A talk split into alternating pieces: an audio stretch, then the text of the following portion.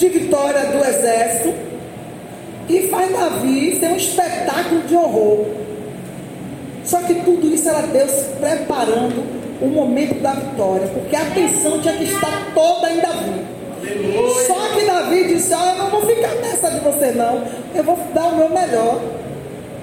Eu sei matar passarinho, eu sei matar gavião, eu sei matar urso, eu sei matar leão. O que faz você, o que fará você vencer nas pelejas que Deus está te colocando, são as suas experiências. Ele vai usar a sua capacidade para vencer as guerras que Ele está colocando você, para que o nome dele seja glorificado. Mas tem crente que não quer aprender. Mas, irmão, mas minhas experiências são todas negativas. Gente, se eu disser para você que as minhas lições eu tirei de todos os meus erros, todos os meus erros são as lições que eu tiro para vocês todos os dias. E eu tenho 32 anos vendo que o que eu aprendi dos meus erros tem impedido muitos de vocês não caírem no mesmo buraco que eu caí. As suas experiências, não importa se positiva, se negativa, desde que vocês entendam o objetivo delas. Vocês têm que tirar lição. Tem que tirar lição. E Davi desce, pega as pedras, eu, enfrentei um leão, enfrentei um urso, matei. Demorou. Tudo bem, esse gigante aí dá dois leões, dá dois ursos, mas eu vou conseguir em nome do Senhor dos Exércitos. E partiu para cima. Covardia nunca traiu o coração de Deus. Covardia nunca fez Deus mover um dedo. Agora, irmão, parta para cima. Ah, não tem condição. Irmão, essa luta aqui eu não tenho condição de ganhar. Não se preocupe em ganhar, se preocupe em enfrentar. Quem vence por nós é o Senhor. O Senhor disse a, a, a Moisés: os egípcios que você está vendo hoje, só vai ver hoje. Eu pelejarei com vocês e vocês se calarão. Acabou. A peleja é do Senhor. Mas o avançar é meu e seu. Você tem que partir para cima. Você tem que partir para o ataque. Você tem que confiar no Deus que você está dizendo que vai servir. E Ele vai te honrar. Mas você precisa confiar. Eu já, eu já passei por tanta luta, eu digo, eu paro assim, meu Deus, eu verdadeiramente venci com o teu nome, porque capacidade física, financeira, eu não tinha. A primeira incapacidade que um homem ou uma mulher tem quando vem para o Evangelho, a primeira incapacidade, está vendo? Que um homem ou uma mulher tem quando vem para o Evangelho, é moral. Eu não tinha capacidade moral. Quando você vem pela primeira vez para cá do Senhor, você não tem moral. Ninguém aí fora te dá bem, calarabadá. A sua moral está no chão. Moral, física nem financeira. Eu não tinha. E mas o que foi que Deus fez? Ele só usou a minha coragem de vencer. Eu só queria vencer. Eu só queria dar a volta por cima. Eu disse, Senhor, eu não, vou me, eu não vou me abaixar. Eu não vou perder. Eu não vou sair derrotada. Agora, não é a sua vitória, é a vitória de Deus. É aquela que Deus quer te dar. Eu queria várias vitórias. E você teve. As que eu queria, Deus não me deu nenhuma. Mas eu, as vitórias que eu tive, eu tive várias vitórias. A dele. Aleluia. Vim um casamento fracassado. Deus te deu vitória? Deu. Qual foi a vitória? O casamento acabou. Isso é vitória? É. Fiquei livre de um homem machista, egoísta e que queria me sustentar a pão de miséria. Fiquei livre. Foi vitória? Foi vitória. Foi vitória. Foi vitória. Qual foi a vitória? Ah, ele deixou você com o filho. Qual foi a vitória? Criei meu filho. Hoje um homem de bem formado. Como não foi vitória? A minha vitória, Senhor me deu vitória. Só que a gente fica olhando para a nossa vitória. O, a expectativa de como você quer não é. As nossas escolhas fora de Cristo não funcionam não são boas. Então muda. Ah, Deus não me deu vitória nisso. É porque você não está entendendo que a vitória que Ele quer te dar nisso não é do teu jeito, é do jeito dele. Aleluia! E você está lutando contra Deus. Está lutando com a pessoa errada, contra a pessoa errada. Se renda a Deus e deixa Ele te mostrar a vitória dele para você. Ah, você vai dizer assim: Meu Deus, por que eu perdi tanto tempo? Por que eu perdi tempo querendo que Deus está falando. Com quem é? Ainda não sei, mas você vai já. Querendo esse caminho, essa porta, desse jeito. E Deus diz assim: Ó, eu tenho uma porteira para ele. Eu tenho coisa melhor para ela. E a gente fica perdendo tempo da vivência gigante. Vou continuar porque eu quero ver se eu chego até a metade. Da vivência. Da vivência, quando volta, Saul, que já tinha achado graça aos olhos dele, ele achado aos olhos de Davi, os dois sabe, ele amava, Davi amou Saul, porque Davi amava todos que estavam na posição de rei. Ou seja, sabe quando você admira uma pessoa sem nunca ter visto? Eu já cansei de admirar pessoas que eu não conheço, então não é da pessoa, é do que a pessoa alcançou e o que ela representa hoje naquela posição. É louvável? É. Então Davi, quando viu Saul, ele achou aquilo magnífico. Um homem, um rei, conquistou a posição. Pronto, quando eu crescer, quero ser igualzinho a ele. Pronto, ela disse que Davi. Só que Saul, quando olhou para Davi, amou.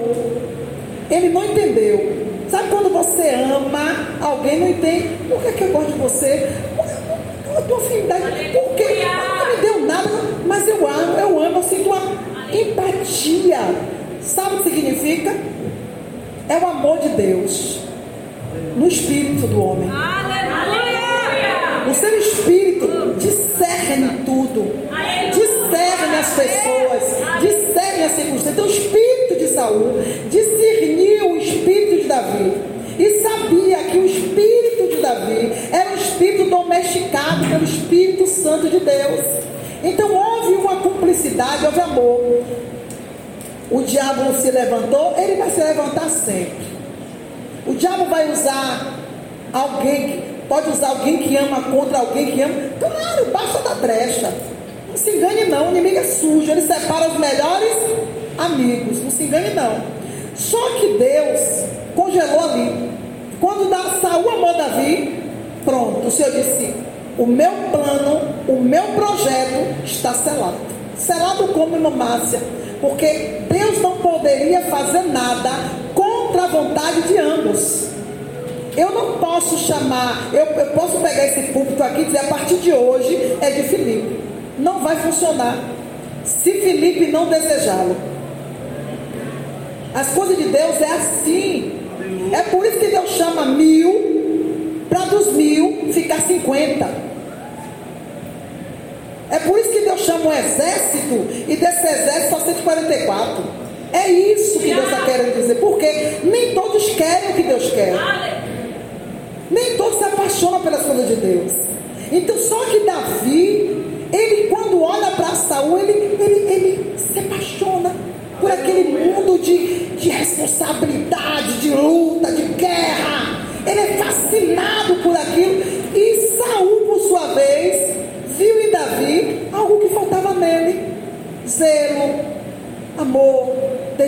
dedicação, dar vida pela causa. Saul não tinha nada disso.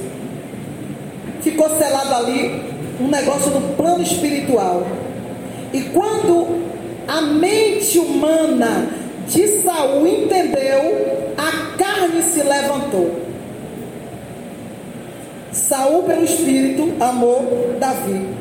E disse: Esse é o homem, o jovem, que eu quero perto de mim. Desceu, chamou o pai e disse: Ele é de menor, mas eu quero ele como meu pajem. Eu quero ele como meu acompanhante fiel. Eu quero ele como meu carregador de armas.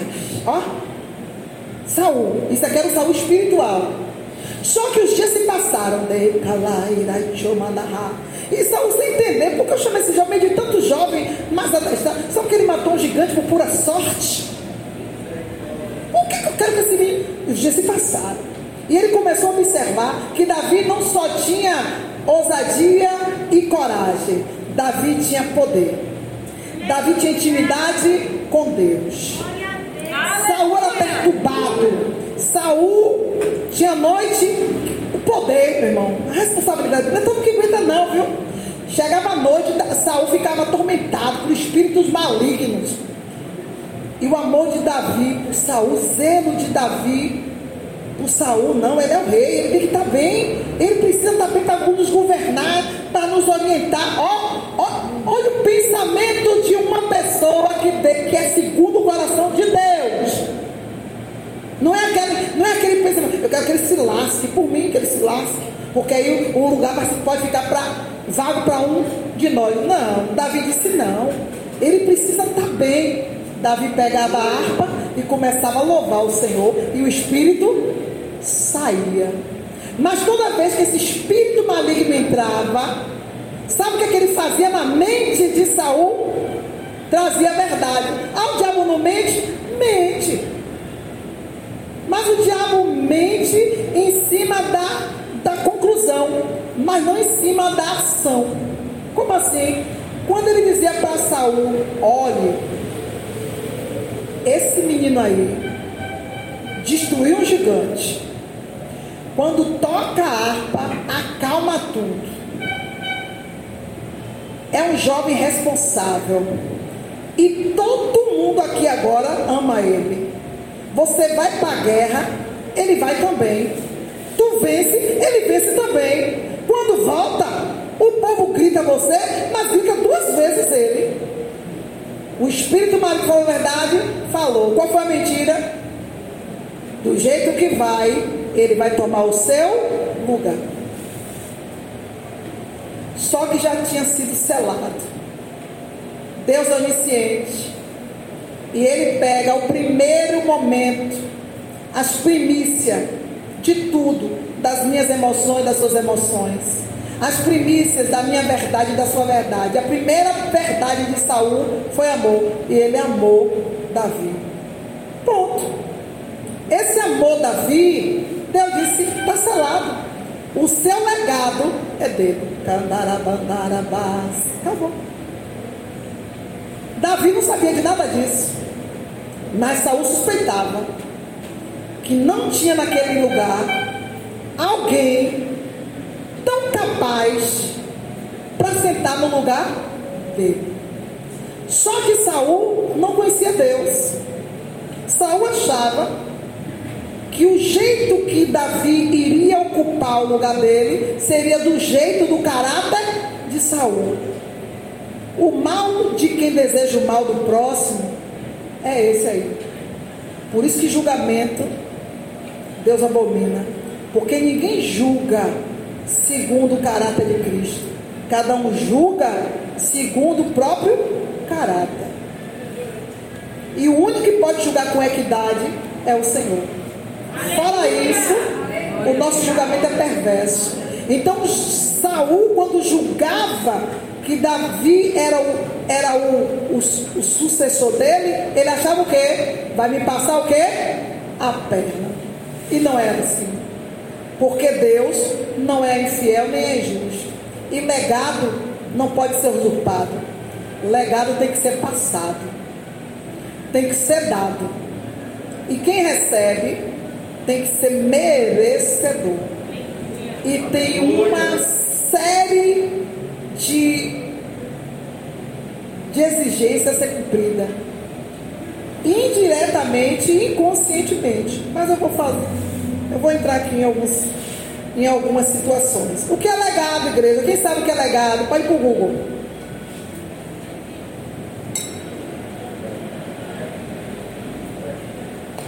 O que é legado? Quem sabe o que é legado? Saul deixou o legado dele para Davi. Por que deixou? Não foi Deus que deu? Deus não poderia jamais ter tomado da mão de Saul se Saul não tivesse sinalizado Davi. Jamais. Josué deixou legado para alguém? Ele não sinalizou ninguém. Moisés deixou legado? Ele sinalizou Josué. Tem que haver, senão Deus não tem como. E senão Deus começa tudo do zero de novo. Mas legado tem que ser passado. Então ele sinalizou, ele amou Davi. Ele disse: pronto, haja o que houver, é ele. E, e Saul tinha filhos. Saul tinha filho. Mas ele não amou Davi, tanto, não amou o filho, tanto quanto amou Saul. Não para aquela ação, para aquilo que estava sendo, que estava acontecendo. Que é legado? Título gracioso, bens, missão, tradição, costumes. Isso é analogicamente, analogicamente falando, em geral. Então, qual é o seu legado? Pare, pare a partir de hoje. Porque isso tem a ver com o que Deus falou antes. Essa ministração pode mudar totalmente com a, a palavra que o Senhor me deu anterior que causou arrepio. Isso pode mudar tudo. Se você começar a partir de hoje no seu legado, você vai mudar as suas atitudes. Você vai mudar, os, vai mudar o, o, o desvio do seu, do seu caráter. Se você começar a pensar hoje em um legado, você vai ser obrigado a incluir pessoas. Você vai começar a ter um evangelho de inclusão e não de exclusão. Porque o, o legado, ele não pode ser passado por quem você acha que deve, mas alguém que você tem afinidade e amor. E a palavra que a gente acabou de ler mostrou que Saul não amou Davi quando ele matou o gigante. Ele amou Davi quando Davi se apresentou. Quando Davi chegou, rei, eu quero, eu quero falar com o senhor. A Bíblia diz que imediatamente houve, houve uma cumplicidade. Tá? Saul olhou, o que, é que esse menino quer, gente? Eu quero, eu quero, eu quero entrar para o exército. Saul amor. Então não é um amor de interesse. Não vai haver uma, não tem que haver uma circunstância para você ter motivo de passar. Isso é malícia é cumplicidade, é amor. É amor. E não é um amor só de um lado, não. Tem que ser ambos os lados. Quem, deixa um, quem deixou mais um legado? Cite alguém que deixou um legado na Bíblia aí. Além de Moisés, além de, de Saul. Diga aí mais alguém. Elias. Quem? Elias. Abra sua Bíblia aí. 1 Reis 19, 10. Leia aí alguém.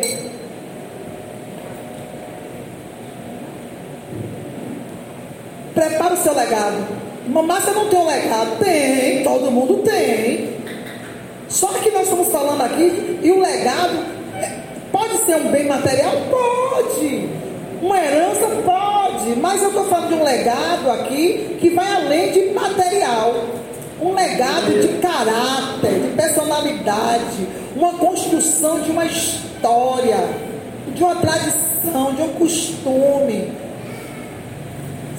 Todo mundo aqui sabe o que é legado.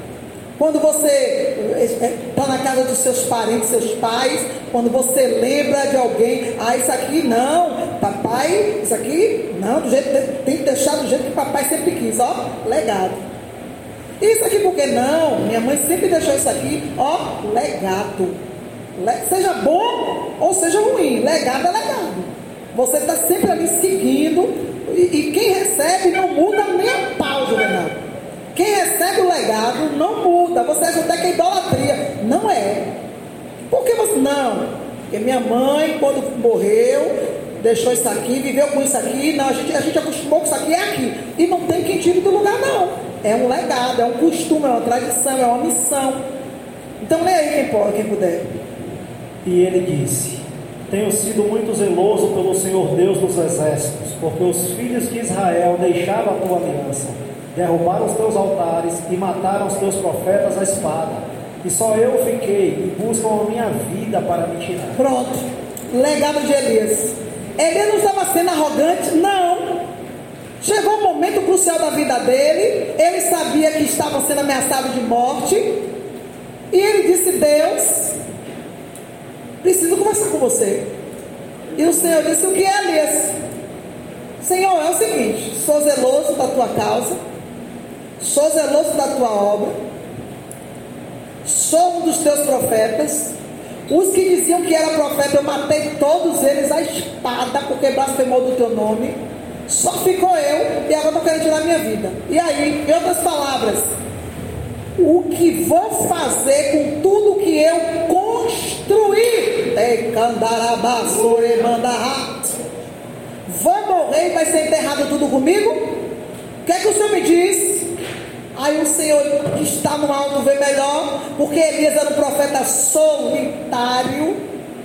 Elias era um profeta que não podia andar com ninguém, porque se não fosse da mesma qualidade e quilate dele, só ia atrasar o caminho dele. Por quê? Porque Elias era um profeta que não tinha medo. Era um profeta que o que tinha que dizer, dizia. Então ele preferia estar só. Porque poderia acontecer de alguém atrapalhar ou atrasar o lado dele. Então Elias não tinha tempo para saber quem era a favor ou quem era contra. Primeiro, era mais, mais os contras, porque o que a, o legado de Elias era desafiar o governo corrupto do seu tempo, era desafiar diretamente a autoridade local. E aí, quem é que vai?